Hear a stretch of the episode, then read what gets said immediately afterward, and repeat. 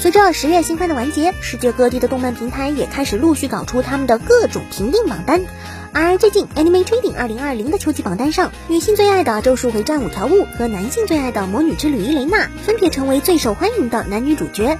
而最受欢迎的男女配角则由《咒术回战》的七海建人和《全员恶欲》的 Sister 获得。而由此，我们也可以看出，在这个欧美平台上，秋季番最受欢迎的前三位就是《咒术回战》《魔女之旅》和《全员恶欲》。嗯，关于这个名单呢，我觉得除了《全员恶欲》外，其他应该和我们这边的评定差不多吧。谢魔女就不用说了，最近很难找到伊雷娜这样既会卖萌、实力又强、性格还非常独特的女主角了，谁会不喜欢呢？至于五条悟嘛，放眼全二次元都难找出几个比他还帅的帅哥，实力更是只比奇遇老师差一点点，打的反派连脾气都不敢有。更可怕的是，他明明这么强，还有一头飘逸的白发。只是全员厄运嘛，似乎到了后面是越来越迷，看完后不少粉丝一脸懵逼。不过那个妹妹的可爱，或许大家感觉也还是一样的吧。作为曾经的搞笑大热门，有关《佐贺偶像是传奇》第二季的消息，肯定是不少粉丝关注的重点。最近，这偶宫野真守亲自用各种夸张的语气进行了一次宣传，同时还说将会在一月一日有重大发表。这个重大发表究竟是什么呢？现在也是有两种不同的猜测。有的人说大概就是发布确定的开播日期，还有的说可能是确定开拍新的真人剧。嗯，感觉后一种好像更加可信一点。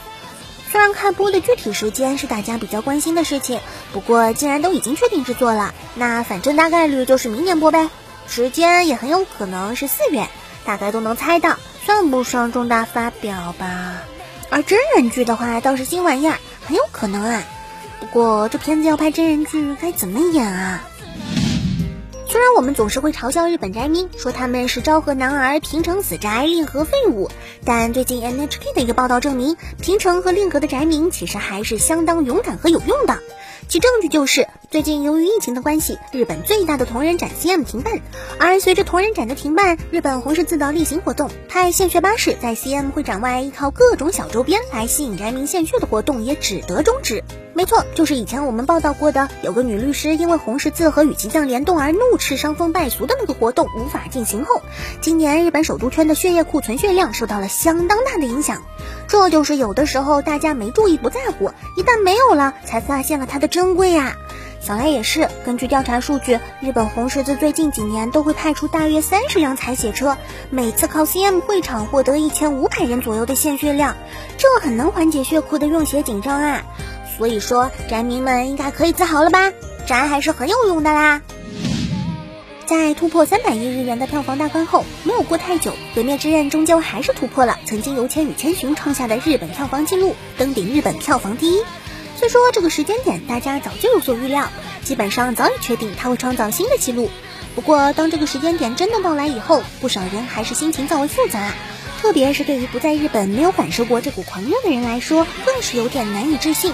没想到一部热血动画的剧场版就创造了这样的新纪录。不过现在靴子终于落地了，也有好处，之后应该相关的话题性就会弱下来了吧？毕竟前面已经没有目标，再多几亿票房也不会产生多少话题度了呀。